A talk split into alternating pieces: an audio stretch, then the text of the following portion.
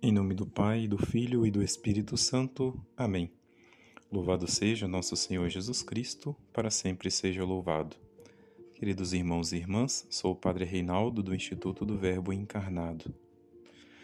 Dentre as muitas lições que nós podemos tirar do Evangelho de hoje, uma das que talvez seja mais importante para a nossa vida cristã é o cuidado que nós temos que ter com um defeito que se chama mediocridade ou também minimalismo.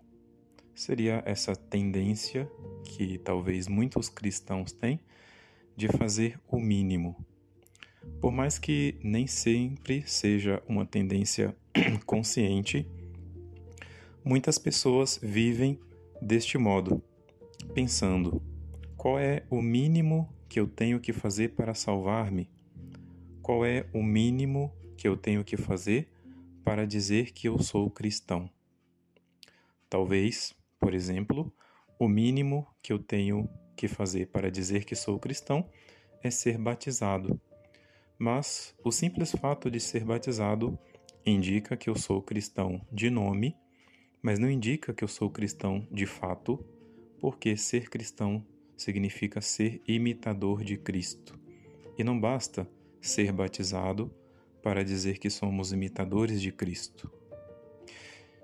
Um cuidado que devemos ter em relação a essa atitude de mediocridade ou minimalismo é o fato de que muitas vezes esse mínimo pode não ser suficiente, como foi o caso dessas virgens imprudentes que tinham o mínimo de óleo que precisavam para esperar o noivo chegar, mas, como o noivo demorou, esse óleo se acabou e não foi suficiente para que elas pudessem entrar na festa das bodas.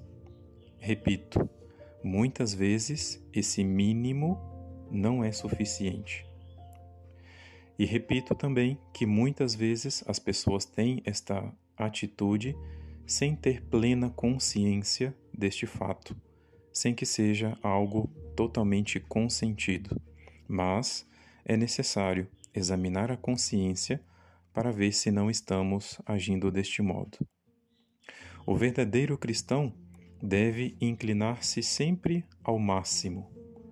A exemplo de nosso Senhor Jesus Cristo, que não se contentou em fazer o mínimo para a nossa salvação, senão, pelo contrário, entregou-se totalmente a si mesmo, entregou totalmente sua vida, entregou totalmente seu tempo, entregou totalmente tudo aquilo que possuía para nos salvar, até derramar a última gota de seu precioso sangue. Esta deve ser a atitude à qual todo cristão deve estar inclinado e mesmo que esse máximo que eu posso, segundo minhas capacidades, seja pouco, o importante é que estejamos inclinados a dar sempre esse máximo. Que a Santíssima Virgem Maria nos conceda esta grande graça.